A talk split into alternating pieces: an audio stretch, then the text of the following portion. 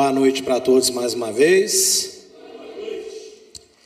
Antes de ler a palavra, e a gente começar aqui a, a ministrar, eu queria fazer uma oração com vocês, se vocês me permitem.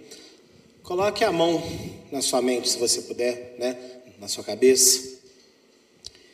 E repita comigo assim: Senhor, libera minha mente de tudo aquilo que ela anda ocupada distraída e preocupada. Eu quero ouvir a tua voz no meu coração e aqui na minha mente. Repreenda, Deus, toda distração do adversário, porque eu só quero te ouvir. Em nome de Yeshua. Amém. Abra a sua Bíblia em Marcos, capítulo de número 12?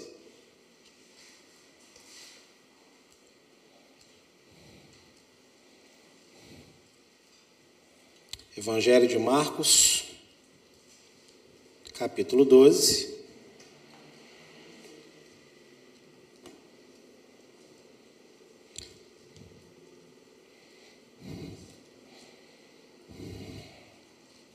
Quem achou, diga amém. Ó, chique, hein? Isso aí.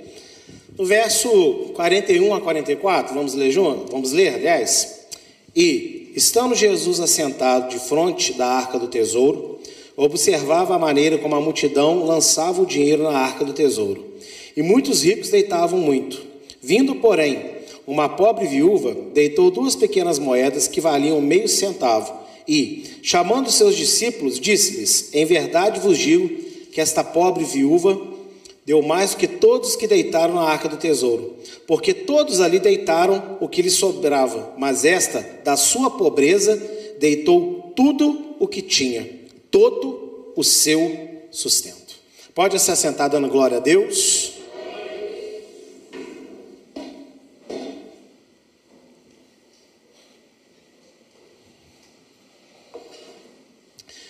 Antes de falar do que está acontecendo aqui nesse episódio da viúva, creio que a maioria das pessoas que frequentam a igreja há algum tempo conhece a história. Né? Tem até a musiquinha lá, a viuvinha, pois na caixinha, não é assim? Então. Mas antes de falar da viuvinha, eu quero falar para vocês o que está acontecendo aqui. O problema das subdivisões, às vezes apresentadas na Bíblia, como nós temos hoje, que subdivisões? Você tem os capítulos, e na minha Bíblia, por exemplo, dentro de um capítulo, às vezes é dividido em três, quatro trechinhos com um subtítulo ali, não tem? Só que esse subtítulo não faz parte da Bíblia, viu? É o tradutor João Ferreira de Almeida que colocou aquilo ali para ajudar a gente a entender. Não é ruim, mas tem horas que é prejudicial, porque você entende que como se fosse um assunto separado do restante do capítulo ou do restante do livro. E muitas vezes não é. E o que está acontecendo desde o início do capítulo 11 de Marcos? Primeiro, Yeshua é aclamado em Jerusalém. Marcos capítulo 11, ele se inicia com o Senhor Yeshua entrando em Jerusalém, montado num burrinho. E aí, ao estar montado no burrinho, o povo começa a falar o quê? Osana. Osana nas alturas o povo começa a engrandecê-lo como o Messias, como Cristo que havia de vir. Estão entendendo isso? Então começa por aí. Ele está entrando em Jerusalém e sendo aclamado como rei. Depois que isso acontece, o Senhor ele vai no templo e fica. Se você ler, o, o, o, tem um relato igual em Mateus, mas o de Marcos é mais interessante. Porque fala que ele vai para o templo, ele fica ali o dia inteiro, observando as coisas que estão acontecendo lá. E o que estava acontecendo no templo? Pessoas vendendo, pessoas fazendo comércio dentro da casa de Deus. E ele não faz nada.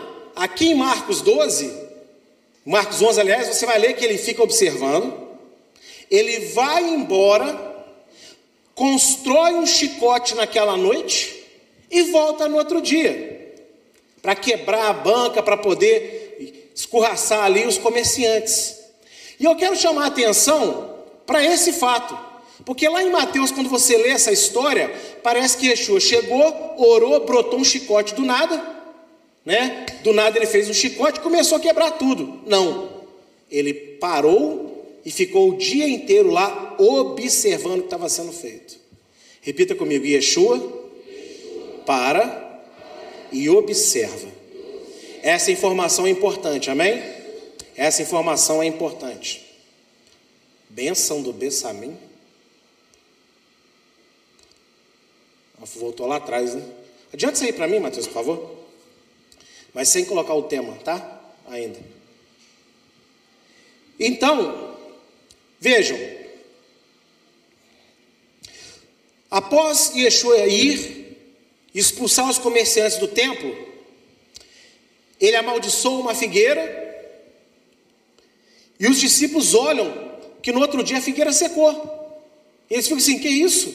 Ele fala: se vocês pedirem com fé, tudo será feito. E por que, que ele amaldiçoou a figueira? Eu já ensinei aqui na igreja em ministrações passadas. Porque ela estava aparentando fruto, não era época de fruto. Só que ela estava florida de uma maneira que ela só fica quando ela está dando fruto. E por que, que ele amaldiçoou ela? Porque ele, a figueira fez uma propaganda enganosa para Yeshua. E quando ele chega lá para pegar fruto, ó, cadê seus frutos? E aí ele amaldiçoa ela, por quê? Porque ela parecia, mas ela não fazia. Depois disso, ele tem a sua autoridade questionada pelos fariseus, pelos saduceus, pelos escribas, por algumas pessoas do povo. E nisso Yeshua fala a parábola dos maus lavradores. Após observar tudo o que eles estavam questionando, ele lança a parábola dos maus lavradores. Que é o que? Que ele deu a terra para pessoas cuidarem e as pessoas relaxaram e não cuidaram da terra que ele deu para elas. Mas o interessante é que quando você lê aqui o relato de Marcos, você vai ver de novo que mais uma vez, após ser muito questionado, aí ele fala essa palavra. Então o que que Yeshua fez de novo? Ele observou e falou. Fala comigo que não vi Yeshua. Observa e depois fala. Muito bem. E aí, nesse contexto, nós temos uma passagem que lemos muito também no livro de Mateus, que é ele falando da ignorância do povo porque desconhece a Bíblia, desconhece a palavra de Deus. Porque começam a fazer suposições para ele, e ele fala: vocês erram nas suposições de vocês, porque vocês não conhecem a palavra nem o poder de Deus. Igualzinho está lá em Mateus 22, 29. Então ele chama a atenção da população, da liderança, que fica imaginando, pensando, supondo situações, mas porque desconhece a palavra de Deus, desconhece o Deus da palavra. Amém? E depois disso, Yeshua, ele afirma a sua grandeza. Ele fala assim: olha, de quem vocês acham que o Messias é filho? De Davi? Se Davi chama ele de filho de Davi, né, chama ele de Senhor, como, que dá, como então que o Messias pode ser filho de Davi? Nessa hora ele está dizendo, o Messias, o Cristo, ele é superior a Davi. Então ele se coloca como uma autoridade máxima diante dos homens. E por último, por último, eles, ele vai criticar os escribas que eram os responsáveis por ensinar o povo, eram aqueles que estavam no meio do povão, da multidão, ensinando a palavra de Deus. E ele critica aquelas pessoas, por quê? Porque eles gostavam de aparecer para os outros, mas eles não gostavam de viver aquilo que eles apareciam. Na sinagoga eles gostavam dos lugares mais altos, eles gostavam na mesa, né? Quando eles sentavam para comer dos lugares de honra, eles usavam tizitizite, que é essa franjazinha aqui, né? Que tem no talite, tá vendo? Isso aqui é desse tamanho, né? Dos, dos fariseus devia ser tipo isso aqui, ó. Desse tamanhozão assim, ó. Quase lá no pé. Porque como isso expressa santidade, então eles queriam falar, nós somos muito santos. E Yeshua critica eles, os escribas, os fariseus, porque eles aparentavam, gostavam de falar, mas quando Yeshua olhava para eles, o que, que Yeshua via? Uma vida completamente contrária do que eles gostavam de mostrar. E aí, dentro desse contexto todo, ele está lá no templo, observando as pessoas entregar as suas ofertas. Pode ficar preocupado que eu não vou falar de dinheiro aqui hoje, não. Mas ele está lá observando o que as pessoas estão fazendo. Desde o início do capítulo 11 de Marcos, quando Yeshua chega em Jerusalém, o que ele mais faz? Observa. E está tudo ligado. Desde o início do capítulo 11 até esse momento, ele observa e corrige o erro. Ele observa e corrige o erro. Ele observa e critica a hipocrisia. Ele observa e dá chance das pessoas realmente serem o que elas falam ser. E aqui, quando ele observa a viúva pobre, ele não estava falando de dinheiro. Quem pensa que a passagem da viúva pobre se trata de dinheiro, se engana. Não está sendo falado de dinheiro aqui. O foco de Yeshua não é falar de dinheiro, mas de emunar. Emunar. Sabe o que é emunar? Fé. E a palavra emunar a melhor tradução não é fé, é confiança. Fale comigo, confiança. Vê, capítulo 11, capítulo 12, ele vai observando o que está todo mundo fazendo, dentro do templo, fora do templo, o que estão falando, o que estão perguntando. E qual é a conclusão que ele chega? Que todas aquelas pessoas faltava para elas o que, gente? Confiança. E aí, no final do capítulo 12, tem esse relato da viúva pobre. Ele não chama a viúva pobre e exalta ela no meio de todo mundo, mas ele com os discípulos ele fala dela. Por quê? Porque os discípulos estavam com ele desde o início do capítulo 11, observando tudo que ele está pontuando, tudo que ele foi questionado, tudo que ele falou, ele não viu confiança naquelas pessoas. Mas agora, ele olha para a viúva pobre que vai levar a sua ofertinha ali, e ele vê nela confiança. Confiança do quê? Ele vê que ela dá para Deus o melhor e não o que sobra. Aqui está a grande diferença. Aqui está o que ele quer apontar. Aqui está o contraste de tudo que ele viu antes. Ele esteve com líderes, esteve com sacerdotes, com fariseus, com escribas, com pessoas importantes, e em nenhuma delas ele viu confiança, em nenhuma delas ele viu eles dando o melhor para Deus, em nenhuma delas ele viu sinceridade. Mas aí de repente ali, ó, estava acontecendo nada nesse momento, só estava lá parado observando, ninguém estava questionando ele, ninguém estava juntado fazendo nada, só estava lá. Aí nesse meio, ele com os discípulos, ele chama a atenção deles para aquela mulher. Por quê? Porque na pobreza dela, ela pegou o melhor que ela tinha e deu para Deus. Como eu disse, fica tranquila aí na cadeira, que eu não vou falar, ah, tá vendo, irmão? Pega do teu bolso, dá o teu melhor. Não é isso. Já falei que não é sobre dinheiro esse episódio. E eu quero fazer uma pergunta para você, que é o tema dessa palavra. O que trouxemos para o Senhor? Quero que você reflita sobre essa pergunta. O que você trouxe para o Senhor hoje? Quando você veio para a igreja? No seu dia a dia, o que você traz para o Senhor? E nós temos aqui, na vida dessa mulher, o que Yeshua já colocou, o foco, o melhor ou o que sobra? O que você tem dado para Deus? O melhor que você pode oferecer ou você ter dado as sobras para Deus? Porque veja, desde o início do capítulo 11 eu disse para você que ele está ali, ó. Mas no final ele vê finalmente o que ele queria encontrar.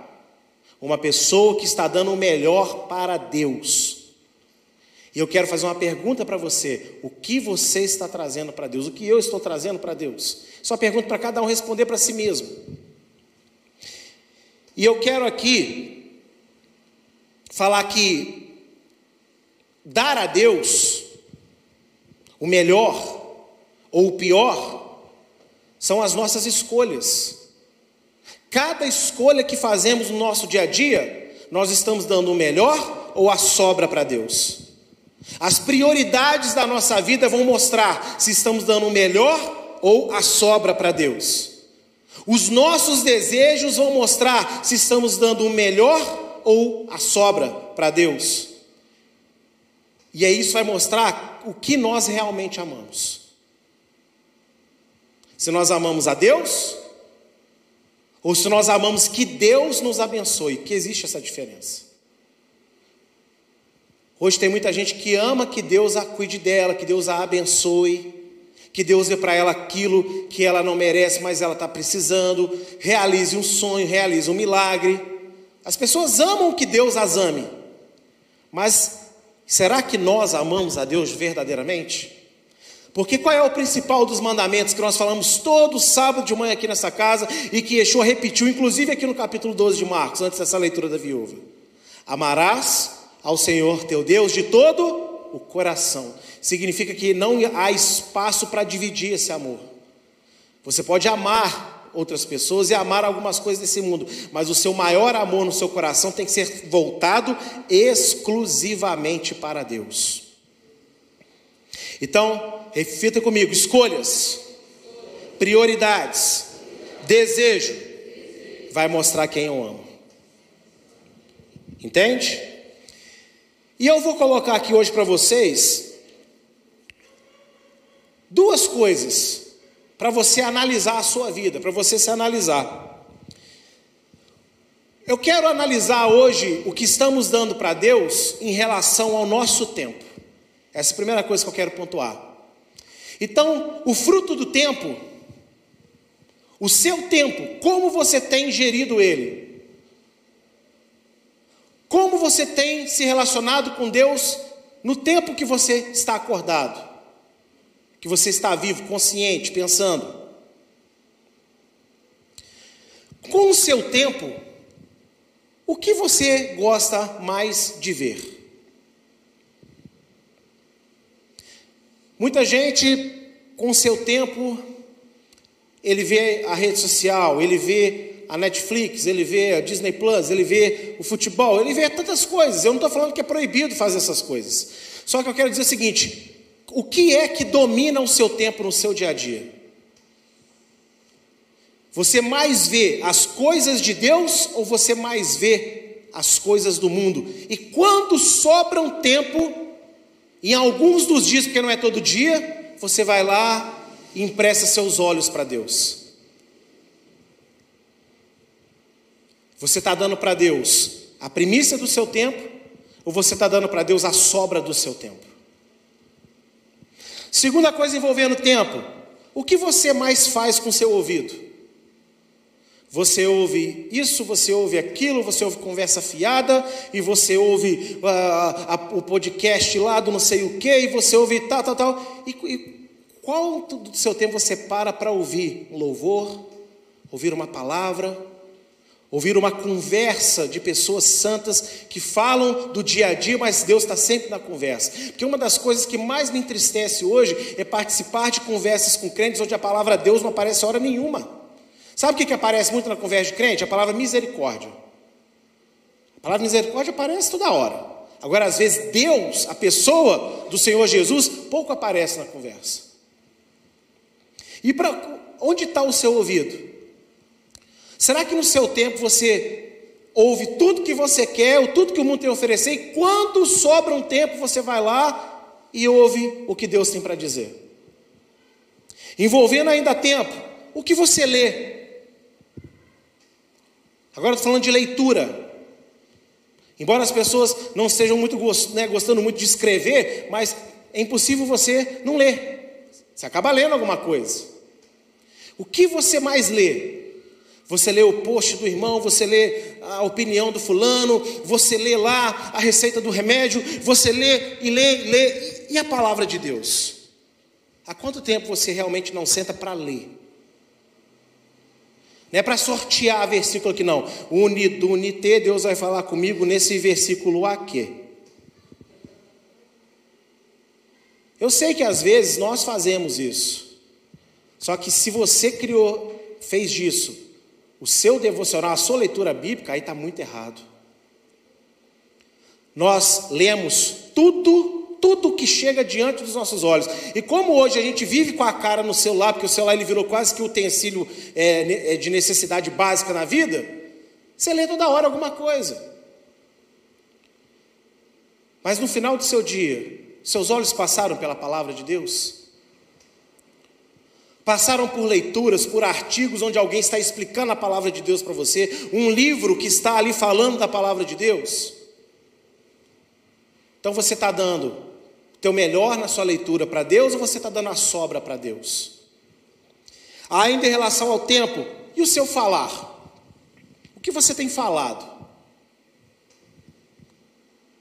No seu dia a dia, o que você fala? O que você conversa com as pessoas? O que você tem a oferecer para quem está dentro de casa com você, para sua família, para as pessoas que estão na rua? O que você tem a dizer? Porque o ser humano, por natureza, ele fala até pelos cotovelos. Mas quando a gente vai falar, Deus está na nossa boca. A gente está falando da palavra, a gente está falando das coisas de Deus, a gente está falando de salvação. E eu não estou falando de salvação no sentido, oh, você vai morrer, vai para o inferno, você não é Não, falar de salvação não é só isso. O crente tem que ter prazer em falar de salvação como uma realidade que ele está esperando. É tipo férias. Ah, não vejo a hora de, de ir para as férias. Ah, eu vou fazer aquela viagem, né, no meu caso, lá para Guarapari no final do ano, aleluia. Não vejo a hora de pegar aquela estradinha cheia de caminhão gostosinha, que eu estou tão acostumado. Tomara que não esteja chovendo e cheio de buraco, né? Eu fantasio as minhas férias. E a salvação não é férias, é muito melhor do que isso. E a gente tem fantasiado isso, entende o que eu quero dizer? Falado disso, aquele prazer, nossa, não vejo a hora de Jesus voltar e tal. Ah, não vejo a hora de estar na casa do Senhor e de ouvir um louvor e a palavra. O que, que a gente tem falado? Será que nós temos falado mais das coisas do dia a dia e, e, e dado a nossa boca, emprestado a nossa boca, a sobra para Deus? Ele entra assim quando não tem opção, quando não tem jeito. Ou quando a coisa está muito ruim, aí eu lembro de falar sobre Deus. Ainda sobre o tempo e o seu pensar, a sua cachola. Aqui, ó. O que, que você fica pensando o dia inteiro? Porque é impossível você não pensar. A gente pensa toda hora. O homem, ele tem um mistério que Deus deu. O homem ele é o único ser que consegue olhar para uma coisa e não está pensando nada. O que você está pensando? Não sei, não está pensando nada. Então os homens sabem que isso é verdade. E as mulheres ficam irritadas com a gente. Não, você tem que estar pensando em alguma coisa. Não, a gente não está. Mulher já é o contrário, né? Você às vezes acha que ela está ali de boa, tá, de repente ela lança uma pergunta, você, de onde que saiu isso, gente? Que ela fica ali, trabalho, a mente dela trabalha acelerado, né? Mas o que nós temos pensado? Você tem que ensinar a sua mente a pensar sobre Deus, sobre as coisas de Deus. Porque às vezes você pensa tanta besteira de uma situação, mas tanta besteira, você multiplica, aumenta, piora, joga bomba, dinamite, explode o negócio, e aí você já está sofrendo, você já está suando frio, o negócio nem aconteceu ainda. Mas você tinha que pegar a sua mente e pensar sobre as coisas de Deus. Mas se você não vê, não ouve, não lê e não fala, provavelmente também você vai ter dificuldade de pensar sobre Deus. E pensar sobre Deus acalma qualquer ansiedade na nossa alma. Pensar sobre Deus é o melhor remédio, é o melhor ansiolítico que você pode tomar na sua vida. Porque se a palavra diz que Ele nos dá uma paz que o mundo não dá, ou a palavra é mentirosa, ou então a nós que estamos descalibrados. E por último, sobre tempo, o que você tem feito? Na sua, no seu dia a dia, o que você tem feito da sua vida? Você tem feito muito as coisas de Deus? Ou quando sobra um tempo que você não tem mais opções das coisas que você gosta de fazer, você vai lá e faz alguma coisa para Deus ou de Deus? Você tem dado o seu melhor? Ou você tem dado a sobra para Ele? Segunda coisa que eu quero pontuar sobre dar o melhor ou pior é o estado emocional. Vamos falar um pouquinho de estado emocional. Três coisinhas. Vontade. Como tem sido a sua vontade? Porque se você nasceu em Cristo Jesus, você é nova criatura. E deveria haver um combate dentro de você entre fazer o que é bom e que é de Deus e fazer o que é da carne, fazer o que é do mundo. Esse combate ele tem que existir dentro do crente. Se ele não existe, o lado espiritual está muito fraco, muito mal alimentado e precisa urgentemente de uma UTI espiritual para se levantar de novo. Mas a sua vontade, qual é que tem ganhado? Hoje eu tenho culto, mas hoje eu tenho um jogo para ver. Hoje eu tenho culto, mas hoje eu tenho aquela festa para ir. Hoje eu tenho culto, mas eu estou cansado. Hoje eu tenho culto, mas eu estou desanimado. Hoje eu tenho culto, mas não... o que que tem ganhado? A vontade da carne que te convenceu ou a vontade do espírito que quer ir ter comunhão e receber de Deus? Você tem dado o melhor ou você tem dado a sobra? Segundo, prazer. O seu estado emocional, onde que ele te dá prazer? Estar na igreja, fazer as coisas de Deus em casa, é cansativo. Ai, ai, ai, né? É tanto ai que aparece. E fazer as coisas desse mundo? Ah, isso me revigora você consegue entender o quão doente você está se é assim que você vive? Porque se as coisas de Deus não te animam, não te alegram, não te botam para cima, o quão cheio de Deus você acha que você está vivendo? Será que Deus realmente está ali, ó, firme, forte com você dentro do seu, dentro do seu coração?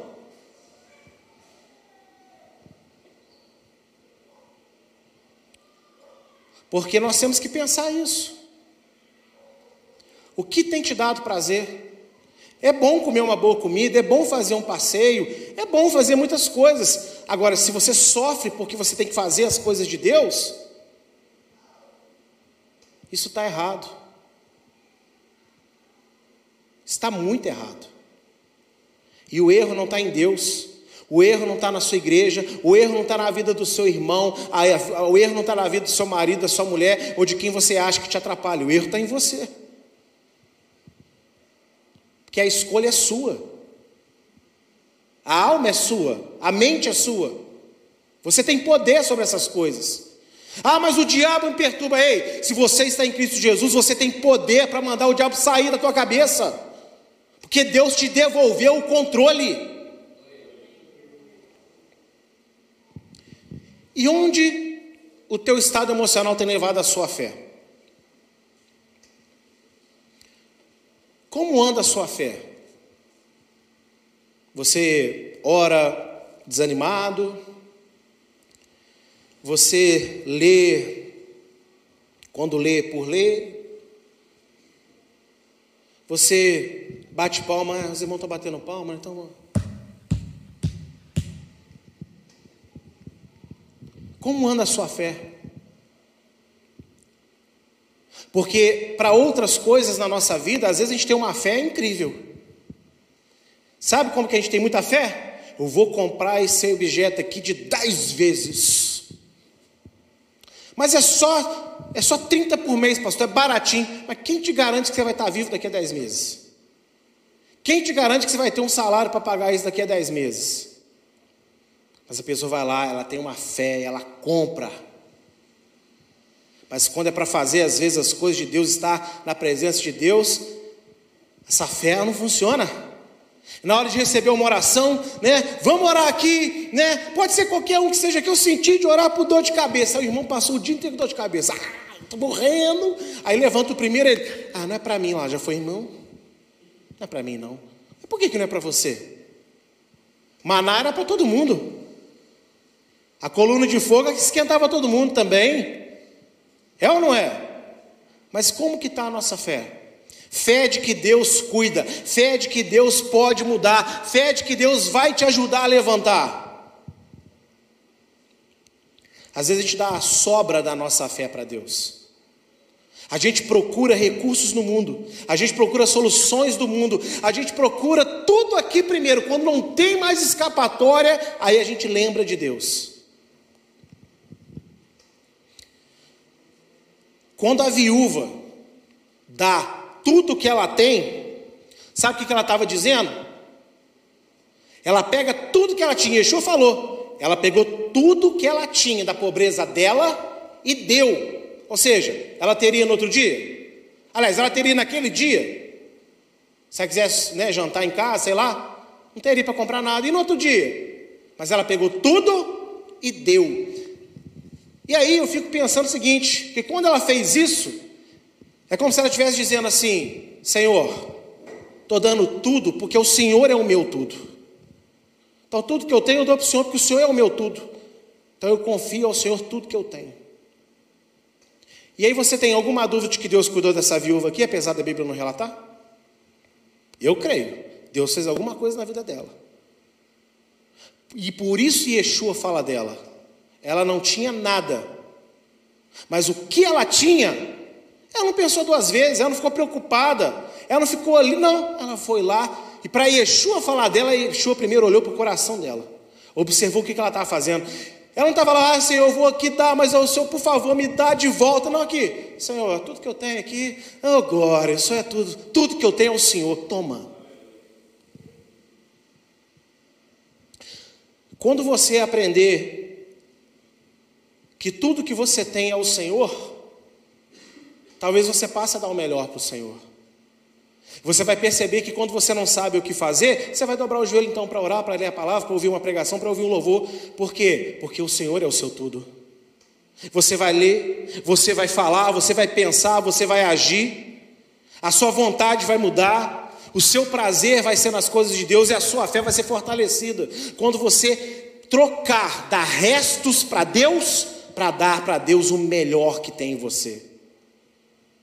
Porque no final de tudo isso que nós estamos vivendo aqui, nós não vamos morar numa grande empresa espiritual, nós não vamos morar num carro do ano espiritual ou na casa de praia espiritual, nós vamos morar na casa de Deus com Deus. Nós aprendemos com essa mulher que tudo que ela tinha era Deus, e ela deu para Deus tudo que ela tinha. Então, às vezes, tudo que você pode dar para Deus hoje é uma oração. Mas aqui, ore, sabendo que Ele está ali com você, que Ele quer te ouvir, que Ele te ama. Às vezes, tudo que você pode dar para Deus hoje é o culto na sua igreja que é dia de culto. Então dê para Deus o culto que é dele, não é seu.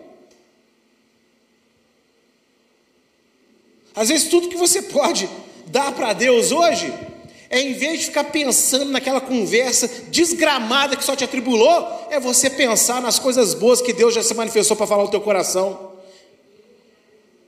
Tem tanta coisa que Deus ele quer ser primícia na nossa vida, tá vendo? Coisas bobas, coisas simples. Eu não falei nada aqui demais, não. Mas a questão da viúva pobre é isso. Não é o dinheiro, é a confiança dela. E onde que está a nossa confiança? O que, que nós trouxemos para o Senhor hoje? Hoje nós viemos para o culto, estamos aqui, daqui a pouco ele vai acabar, eu vou embora, você vai embora. Mas como que vai ser a nossa semana? Como que vão passar os nossos dias até o próximo culto que tivermos? gente vai dar o melhor para Deus? Ah, pastor, mas sabe o que, que é? O senhor, o senhor é assalariado pela igreja, então o senhor tem tempo para buscar as coisas de Deus. É lógico, eu não tenho mulher, eu não tenho filha, né? Que a Luísa, afinal de contas, eu ligo o botãozinho ali, ela se resolve, né? Assim. Eu não tenho pessoas para tratar, para cuidar. E é todo dia. Só andando comigo você vai ver isso. Pastor também não é um ser humano, ele tem suas necessidades, né? Deus sabe que você trabalha, Deus sabe da sua ocupação, mas Deus sabe também que nos momentos que você podia dar para Ele o seu melhor, você vai se distrair com outras coisas primeiro. E depois se fica tão distraído, ah, amanhã, Senhor. Depois de amanhã, Senhor. Semana que vem, Senhor. Não, na próxima ceia eu me acerto, Senhor. Não, no ano novo, Senhor. Não, Yom Kippur está chegando. Aí vai. E ó, e a vida vai passando, e a vida vai passando. E o problema é, lembra da informação que eu pedi para vocês guardarem? É que Yeshua está observando. O Senhor está observando. Se ele falar alguma coisa hoje, glória a Deus por isso. O problema é se ele resolver falar alguma coisa naquele dia. Aí sabe o que vai acontecer naquele dia? Vamos lá, versículo que é muito lido aqui, né? Senhor, Senhor, porém eu direi o que para vocês? Não? E aí vamos analisar o que eu falei nessa noite. Olha, você quando você tinha suas escolhas, você não escolhia a mim, você sempre escolhia as coisas do mundo primeiro. Você não tinha prioridade em ver o que era meu, ouvir o que era meu, ler o que era meu, falar de mim, pensar em mim e agir como eu agi. A sua vontade sempre levava você aos desejos da carne em primeiro lugar. Eu ficava sempre na reserva. O seu prazer em mim parecia tinha hora que eu estava até te castigando. Estava parecendo até castigo. De tanto que você estava sem vontade nenhuma de fazer o que é meu. E a sua fé, a sua fé, poxa, as coisas aí resolviam mais do que crer que eu sou contigo. Como que você quer que eu te conheça? Você não quis me conhecer. Mas a viúva pobre ensinou que apesar da sua pobreza, ela deu o melhor que ela tinha. Talvez você chegou aqui, você tem vivido uma vida onde você está angustiado, chateado, fraco. Você está se sentindo pobre. Mas isso não é desculpa para você não dar o melhor para Deus.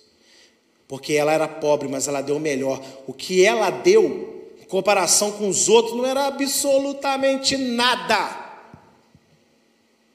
Fazia falta nenhuma no gasofilaço. Só que Jesus fala que ela deu mais do que todo mundo ali. Porque ela deu o seu melhor. Então, a pobreza do teu cansaço não é desculpa, a pobreza num relacionamento ruim não é desculpa, a pobreza da falta de dinheiro, da falta de sossego na vizinhança, a pobreza da tribulação da família, a pobreza da, da situação do Covid no mundo, a pobreza do que fulano morreu, do, fulano adoeceu, nada disso é desculpa. Nessa tua pobreza aí, tem como você dar o melhor para Deus. Mas Deus não vai te obrigar a você dar o melhor para Ele. Deus não vai forçar você a dar o melhor para Ele. Mas se você desejar, Ele está ali te observando. E como Ele falou bem dessa mulher, Ele também vai falar bem a seu respeito. Ah lá, lá vai um meu, ó, servo. Lá vai uma minha, serva. Mas você não sabe o que está sofrendo, você não sabe o que está passando, mas é meu, olha lá, ó, o meu melhor. Ali, ó, me ama, me ama, me busca, gosta de estar comigo. Para muitas pessoas isso não significa nada hoje em dia mais. Precisa de ter, de poupar, de sentir primeiro. Mas eu já falei inúmeras vezes aqui na igreja que eu vejo Deus na minha vida muito mais que no dia da bênção, eu vejo Deus no momento da aflição. Que eu sei o que eu sinto em determinadas coisas que eu passo e de repente eu, eu sei que Deus está comigo. Deus ele pode ter demorado 40 anos para levar o povo até o local, mas ele estava com o povo na caminhada. Você pode ganhar o que você quer e não necessariamente você mudar, não necessariamente você agradar a Deus. Tudo que Deus quer de mim, tudo que Deus quer de você, é que a gente queira estar com Ele fazer as coisas dele. E isso sabe para quê? Para o nosso bem. Porque Deus não sofre mal. O diabo pode pegar 30 mil bazucas. Está entendendo? Mísseis teleguiados e apontar lá para o trono de Deus. Agora eu explodo aquele trono. Nem sobe. Porque Deus fala assim: não, vou deixar nem, vai nem atirar. Emperra aí. Não, não vai. Deus não sofre mal, mas nós sofremos. Deus não se cansa, mas nós nos cansamos. E Deus quer que a gente seja vitorioso em todas essas coisas. Deus sabe o que você passa, Deus sabe o que você sente, Deus sabe o que você tem pensado, Deus sabe o que você tem, né, sentido. Só que a cura para tudo isso não é ele ir até você, te dar uma arrumadinha, ele volta lá para o lugar dele e você continua onde você está. A solução para isso é ele ir até você, pegar você nos braços e falar assim: não sai daqui, fica aqui comigo. Aonde eu for, você vai comigo. Não é aonde eu for, Deus vai comigo, não. Aonde Deus for, eu vou com Ele. Então pense nessa noite. O que você tem dado para o Senhor? A sobra ou o melhor? E lembre-se, você não precisa ser rico.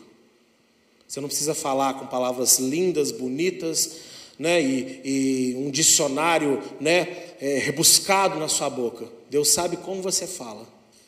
Deus sabe se você tem um linguajar né, mais erudito, ou se você tem um linguajar bem uai, bem simplesinho. Mas do mais rebuscado ao mais simples, todos nós podemos dar o melhor para Deus. E Deus quer o nosso melhor. Deus quer o seu melhor. Porque Deus quer você. O melhor de Deus na sua vida é você. Ele quer você. Ele te ama. Preste bem atenção que eu vou falar. Ele te ama. Ele te deseja. Deus ele sofre por nos ver sofrer. Deus ele se chateia por nos ver perdidos. Mas ele luta por nós. Se ele não lutasse, você estava do jeito que você está, e você estava ouvindo uma palavra, vai, campeão, vencedor, cria asas, faz seus ovos. Mas por você ouvir, dar o melhor para Deus, Deus se importa. Então, a partir de hoje, está lançada a semente. E a escolha é minha, a escolha é sua. Quiseram que todos sentissem a mesma coisa, mas depende de cada um. Então pega a semente, vá para casa e pense como que vai ser o teu final de noite hoje.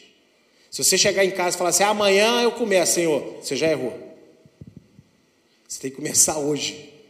Você vai chegar em casa e vai falar: Senhor, obrigado, porque hoje eu acordei, eu vivi. Olha, isso aqui me chateou, isso aqui é assim, mas olha, eu estou aqui, Senhor, e eu vou dormir agora. Me faz cair em sono profundo e me faz acordar amanhã. Não é amanhã, não, é hoje, viu? Dá o teu melhor para Deus a partir de hoje, que para trás Ele joga no mar do esquecimento. Seja como a viúva pobre. Seja como a viúva pobre. Amém? Eu agradeço a minha oportunidade nessa noite no nome de Yeshua.